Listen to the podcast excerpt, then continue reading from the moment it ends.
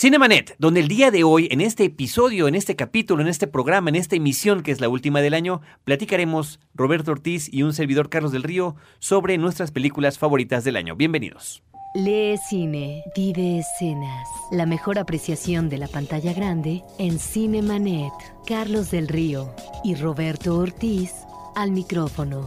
Bienvenidos. Para los que nos escuchan a través de nuestra versión en podcast, les recordamos que nuestro correo electrónico es promociones cinemanet.com.mx. Yo soy Carlos del Río, les reitero la más cordial bienvenida. Roberto Ortiz, ¿cómo estás? Pues uh, contento porque vamos a hablar de nuestras películas favoritas de este año. Estamos, estamos ya en la última emisión de Cinemanet del año. Eh, vamos a cambiar el estilo que tenemos normalmente. Parece que la ocasión lo amerita.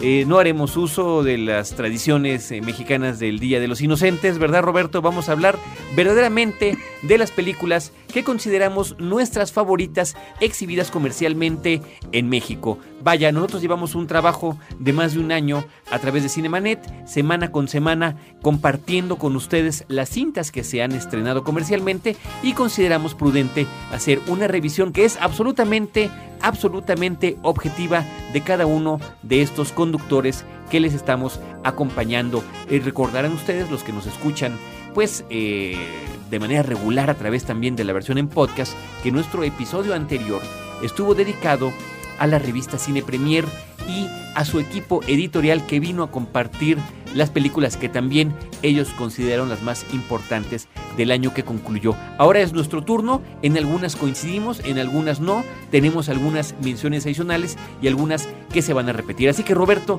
si tú quieres arrancar, vamos platicando si quieres una y una. Bueno, en una en donde tal vez coincidamos tú y yo, y eso, eh, estimado público, no hemos intercambiado listas. No sé cuáles son las películas de Carlos del Río, lo sabremos a continuación. Es Los Infiltrados, que me parece que es un retorno gratificante de Martín Scorsese, llega con una fuerza narrativa, maneja un extraordinario guion, instala actores eh, de gran talante y nos presenta eh, una película que retoma un tema que él ya conocía y lo había tratado en otras ocasiones, que es el mundo gangsteril, ahora ubicado en la ciudad de Boston. Creo que encontramos nuevamente el Scorsese que añorábamos desde hace muchos años y me parece que es una de las mejores películas y sorpresas gratificantes durante este año. Efectivamente, estoy completamente de acuerdo. Quiero comentar que es una película con la que las tres personas de Cine Premier que nos acompañaron están en absoluta eh, concordia de que, de ha sido una de las películas más importantes del año, de Departed. Eh, realmente, eh, bueno, Roberto tiene ahí una opinión un poco más fuerte en lo que tiene que ver con el director Martin Scorsese, mencionando que desde Goodfellas no nos traía una película de esta naturaleza. Yo, la verdad, soy todavía más complaciente con este director.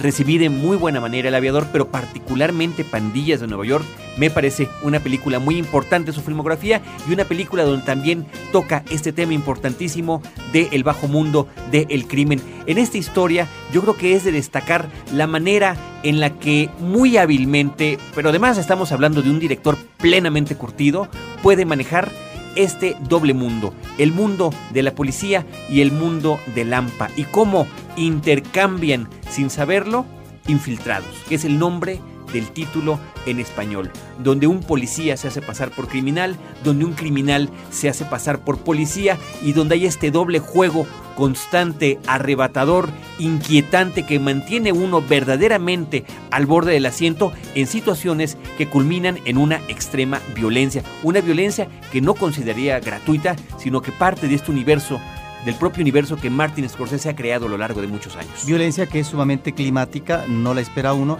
Y yo eh, agregaría que hay un conflicto central muy bien planteado por Scorsese, que es la pérdida de la identidad y las tribulaciones que acarrea a uno de los personajes principales, porque estamos ante dos personalidades que entran en juego, eh, lo que podría ser un personaje perdedor y otro personaje arribista que busca siempre sacar el mejor provecho. Gran película. Quisiera yo nada más culminar con este comentario acerca de esta cinta, Los infiltrados de Martin Scorsese de The Parte, Roberto, el estupendo reparto que tiene. Leonardo DiCaprio, Matt Damon, Jack Nicholson, Mark Wahlberg, Martin Sheen.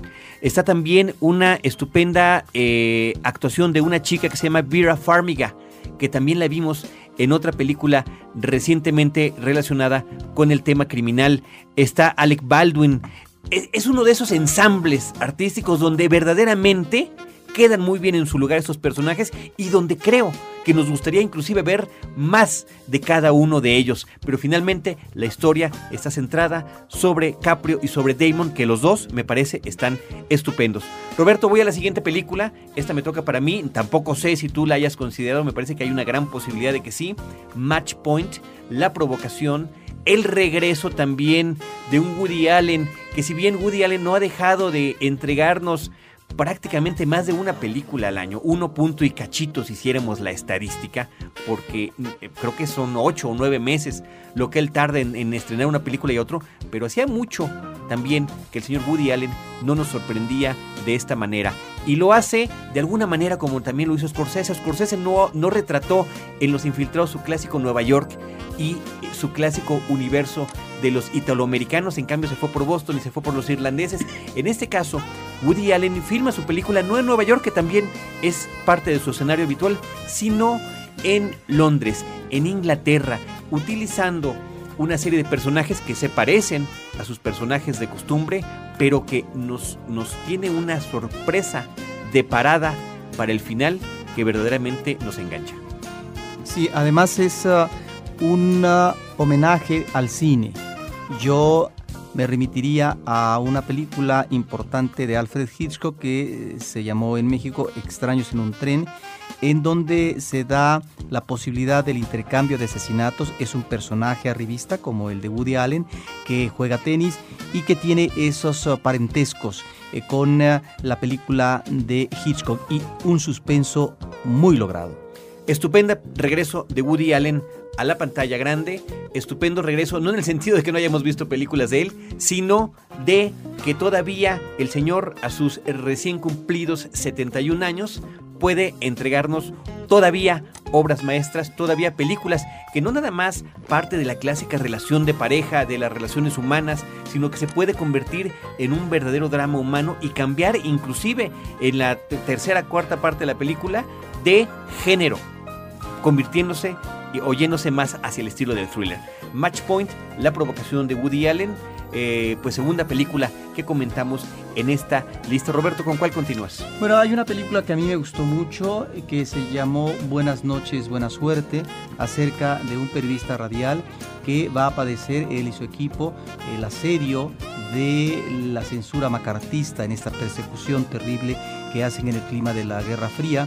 Este senador y sus secuaces a eh, personalidades, a gente que tiene filiación o no con el Partido Comunista, pero que en sí eh, o maneja ideas de tipo eh, socialista. Es realmente una película extraordinaria, hecha en blanco y negro, con un leitmotiv recurrente y en donde está, creo que de manera muy eh, sentida, tratada el tema y el manejo de los personajes creo que es inigualable. Y donde además, Roberto, hay esta inquietud de actores que se ponen en la silla del director. En este caso, se trata de George Clooney, que además tiene un papel pequeño en la cinta. Y estamos viendo un hombre que si bien empezó como actor televisivo y dio el salto cinematográfico, ahora está manejándose en los terrenos de la dirección. Y creo, Roberto, a tu mejor juicio, que va muy bien. Exactamente. Ahora, la siguiente película que yo tengo, Roberto, se llama Inside Man se llama eh, El Plan Perfecto en español, uno de esos típicos títulos que aquí en México nos tratan, tratan de ser explicativos. Se trata también de otro director plenamente consagrado, Spike Lee, un director afroamericano muy fiel siempre a sus raíces como un hombre de color en los Estados Unidos, que ahora viene a darle un giro a un tema recurrente en el cine comercial al tema del asalto bancario, al tema del crimen perfecto, del equipo operativo de criminales que quieren eh, pues obtener una ganancia, un beneficio a través de esto. Pero nos lo hace con una historia eh, que tiene sus peculiaridades, que creo que son muy apreciadas porque aparentemente estamos en el esquema clásico del asalto bancario y bueno, este hombre nos sorprende incluso con la música que utiliza desde el principio. Entre los actores que participan en la película está Denzel Washington, Clive, que bueno, es un clásico hombre que ha participado en varias películas con Spike Lee, está Clive Owen, Jodie Foster muy bien en su papel, aunque, aunque es, pequeño realmente, Christopher Plummer eh, y Willem Dafoe. En fin, una película, Roberto, que fue una muy grata sorpresa en su presentación eh, comercial en los Estados Unidos. Pues cuando mencionamos películas como Los, los Infiltrados o bien eh, también esta El Plan Perfecto. del Plan Perfecto y consideraría Munich de Steven Spielberg, esto nos habla, incluyendo la provocación, aunque en otra línea, de que durante este año vimos, en el caso de la industria de Hollywood, algunos thrillers realmente atractivos. Yo también coincido contigo en la película del Plan Perfecto, porque al mencionar todas estas películas encontramos en diferentes vertientes al thriller que puede ser el político, el policíaco, el psicológico, en el caso de Woody Allen, pero que en el Plan Perfecto una de las cosas que me llama la atención es que es una película muy bien armado, muy bien armada y que narrativamente funciona a la perfección. El director va cerrando eh, siempre los caminos de interpretación de tal manera que lo que a mí me gusta, porque el thriller desarrolla las posibilidades de especulación, de interpretación, y en ese sentido, para el espectador resulta un reto, y cuando una película está invitando a la inteligencia del espectador para que pueda encontrar y darle solución a los diferentes recovecos, pueda realmente eh, caminar eh, con mucha suerte en un laberinto que parece no tener salida. Creo que El Plan Perfecto es una de esas películas y en donde uno queda atrapado por la tensión eh, dramática, pero es también tratar de adivinar dónde estuvo la bolita. Y ahí es donde yo creo que la película funciona a la perfección. Y si todavía un thriller llega a sorprendernos, llega a retarnos y llega inclusive a eh, quitarnos de la posibilidad de adivinar cómo eh, eh, está resuelta la trama, quiere decir que es una película muy bien desarrollada. Pues vamos, ¿qué te parece Roberto? Hacemos una pequeña pausa, vamos a hacer una pausa musical, vamos a escuchar una parte, una, una melodía del soundtrack de la película El Plan Perfecto, de la película Inside Man. Esta es justamente la canción con la que arranca, arranca la cinta. Se llama Chaya Chaya Bollywood Joint. Es una canción de estilo hindú interpretada por Sukhwinder Singh y Sapatna Awache.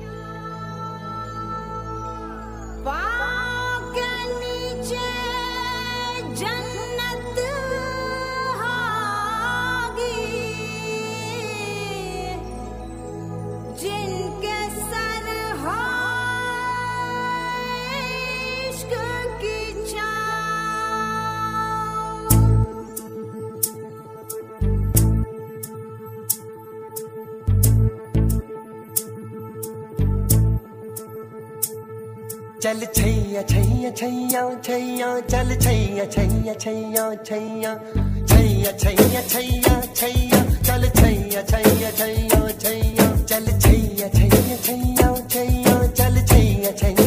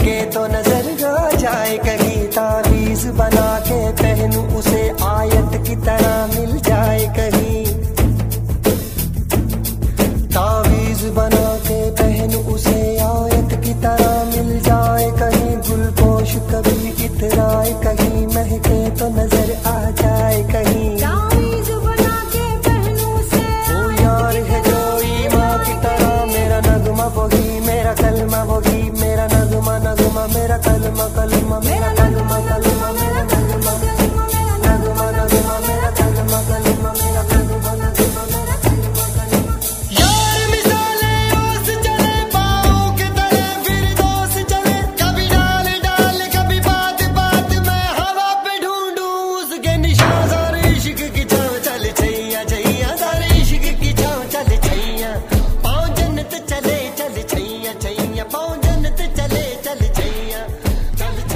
Que escuchamos justamente del soundtrack del Plan Perfecto, una película en la que Roberto y yo hemos coincidido como una de las más interesantes del año en lo que se refiere a películas estrenadas en la cartelera comercial en el transcurso de enero a diciembre de este año que está concluyendo el 2006. Chaya Chaya Bollywood Joint.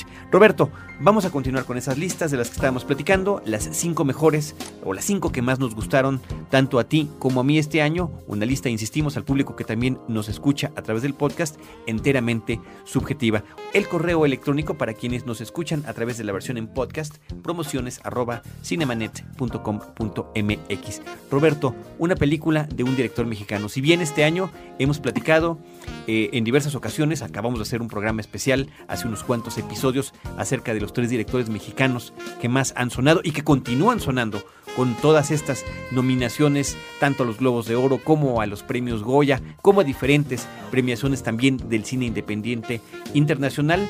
Está eh, la que considero de entrada la mejor de las tres, la que más me gustó, y se trata de Los Niños del Hombre, Children of Men, de Alfonso Cuarón. Una película que también hemos comentado eh, ampliamente.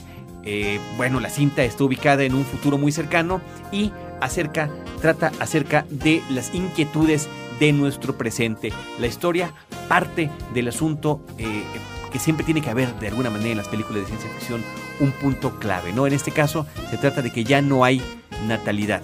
Ya las mujeres, por alguna razón desconocida, por alguna razón que nunca se llega a explicar, no pueden tener hijos y de repente surge la posibilidad, esto lo vemos inclusive en los cortos, en los trailers que nos pusieron de la película desde que se estaba anunciando, de que hay una mujer embarazada y hay que hacer que llegue en, en este, eh, además la película estuvo ubicada en la Inglaterra de este futuro, una Inglaterra que se ha protegido completamente contra la llegada de los inmigrantes, tienen que sacarla de este país para que científicos puedan investigar y tratar de renovar la esperanza en la humanidad. Creo que la película eh, narrativamente es verdaderamente impresionante. El trabajo que hace como director Alfonso Cuarón en esta mancuerna eh, prácticamente indisoluble con Emanuel Lubezki, con la re- creación de una serie de planosecuencias de acción, además, no únicamente es el plano secuencia, plano secuencia per se, sino además inscrito en el terreno bélico, en el terreno del terrorismo, en el terreno de la traición, de la corrupción, de lo peor que puede darnos la humanidad. Niños del Hombre de Alfonso Cuarón es una de las películas favoritas. Me parece que de los tres directores mexicanos que sonaron durante el 2006 en Hollywood y que tuvieron gratificación a través de los festivales internacionales y las premiaciones, esta película de Cuarón es la más solvente, es la más redonda, no obstante una trama sencilla, eh, narrativamente, visualmente es impecable y creo que está muy por encima de las otras eh, películas de los directores mexicanos en Hollywood, como puede ser Guillermo del Toro en el caso de El laberinto del fauno,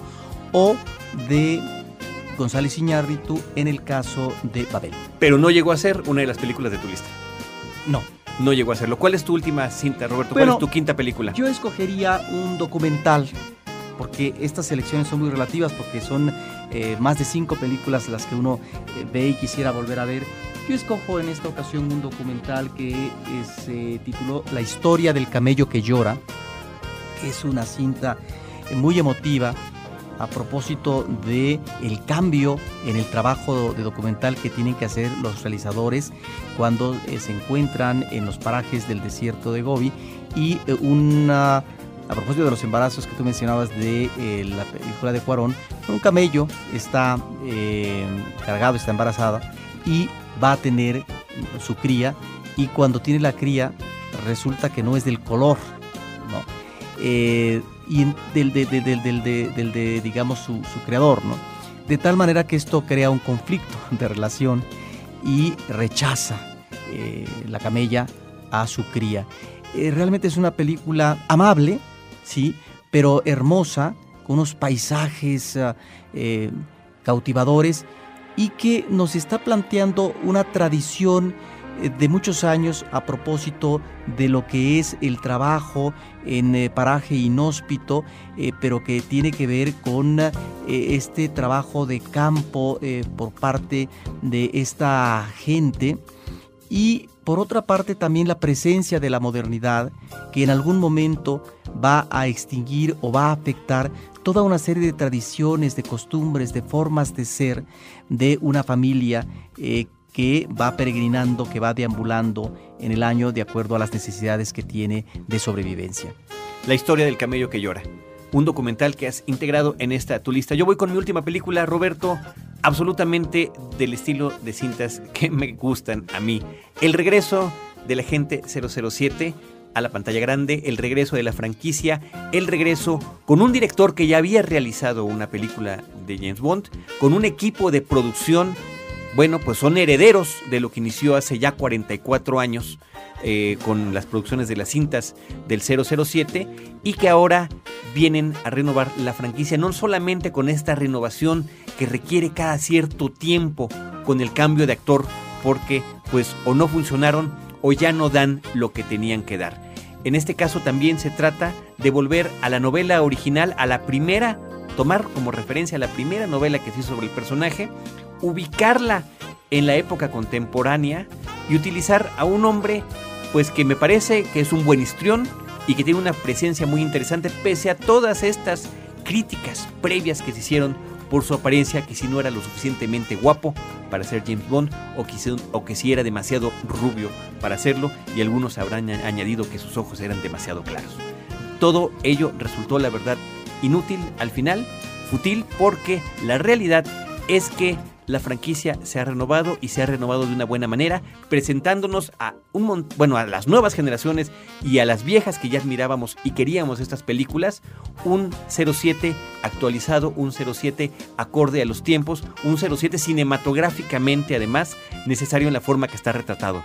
Falible, Además, está comenzando su carrera como agente doble cero. Apenas le acaban de dar su licencia para matar, que es lo que significa esto.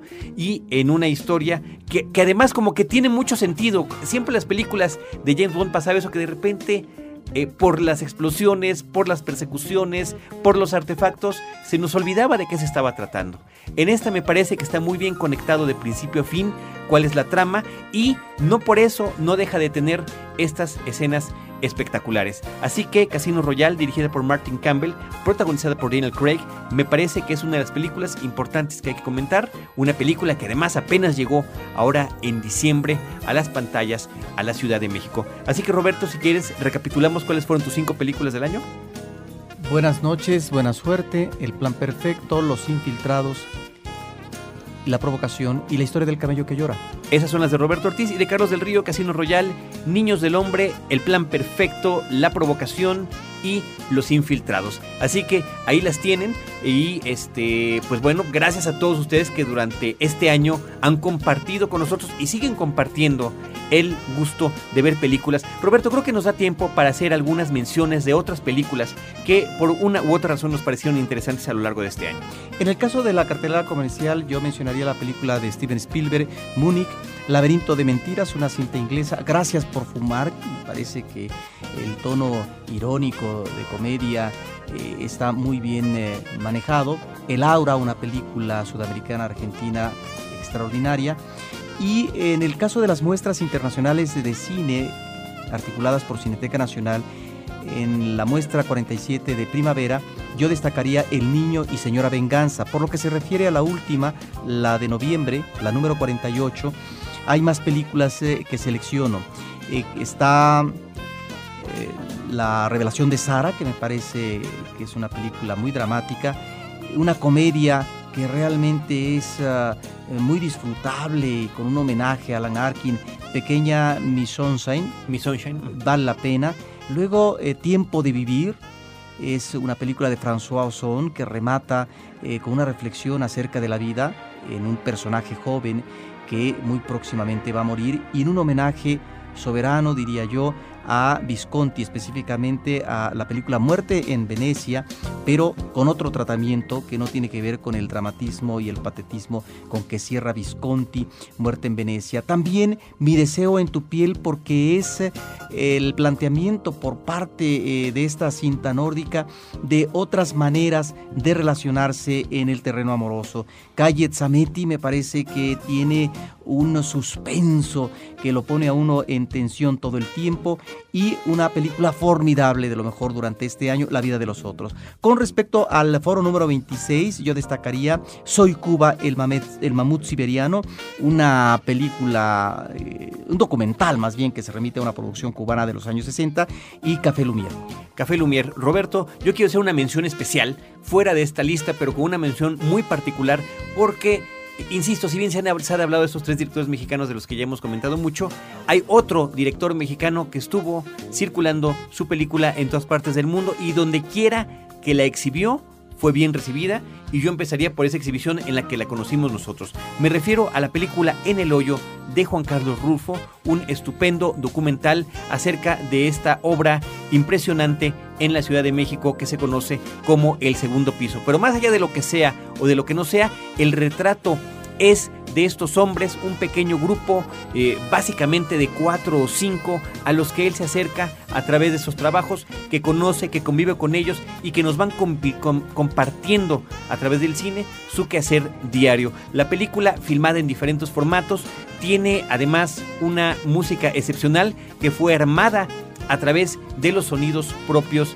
de la construcción, el martilleo, los coches que pasan, eh, las máquinas, etc. Así que una, una cinta que, eh, bueno, por lo pronto está recibiendo una nominación a los premios Goya como mejor película de habla hispana, además, insisto, de todos los otros premios que a lo largo del mundo se ha llevado. Otra película mexicana que me llamó muchísimo la atención este año es una película de huevos, una cinta que les soy honesto, yo no quería ver, conocía las animaciones, eh, por internet que se distribuían eh, de estos personajes, eh, me parecían vulgares y yo, bueno, pues pensaba que la película iba a estar en ese tono. Si bien, por supuesto, hablando de huevos, en México no se puede evitar hacer un doble sentido, creo que la película cumple su propósito como una gran cinta animada muy divertida y con un excelente soundtrack dirigida por Gabriel y Rodolfo Riva Palacio a la Triste. Hermanos, quiero mencionar también Vuelo 93 de Paul Greengrass en este estilo eh, pues de ficción, pero como documental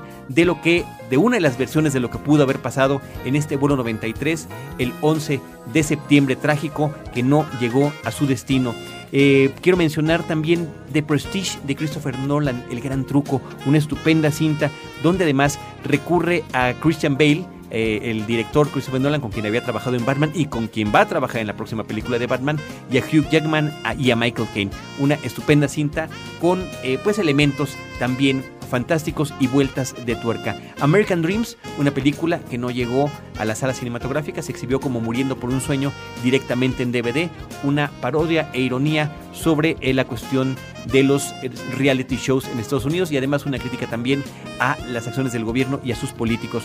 El laberinto del fauno de Guillermo del Toro siempre se agradece que un director mexicano se atreva a continuar tratando el cine fantástico donde quiera que él esté, ya sea que esté en México con Cronos, en Hollywood con Hellboy o en España con El Espinazo del Diablo y esta que es El Laberinto del Fauno. Desayuno en Plutón de Neil Jordan que nos presenta esta estupenda historia de un transvesti eh, creciendo en esos difíciles tiempos de la resistencia irlandesa contra los ingleses. Y otra película inglesa que me recordó muchísimo el, fenómeno del Full Monty, sin el fenómeno, porque finalmente la película es muy similar, Kinky Boots, que eh, trata sobre una fábrica eh, de zapatos que tiene que cerrar y tienen que encontrar la manera para seguir haciendo negocio y esto lo hacen haciendo botas para transvestis. Roberto, esas son algunas de las películas que nos llamaron la atención este año Y eh, bueno, ¿tú quieres comentar algo? Rápidamente, dentro de la cartelera cultural también eh, yo destacaría la película de Ingmar Bergman, Sarabanda, que es eh, un cierre magistral por parte de este cineasta.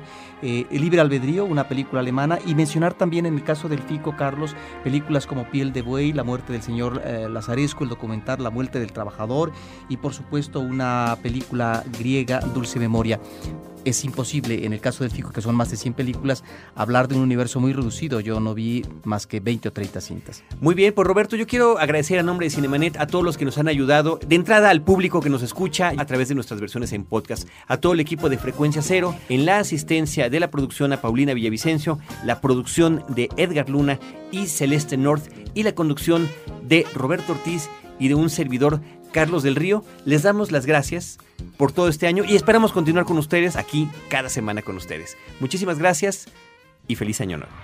Los créditos ya están corriendo. Cinemanet se despide por el momento. Más en una semana. Vive cine en Cinemanet.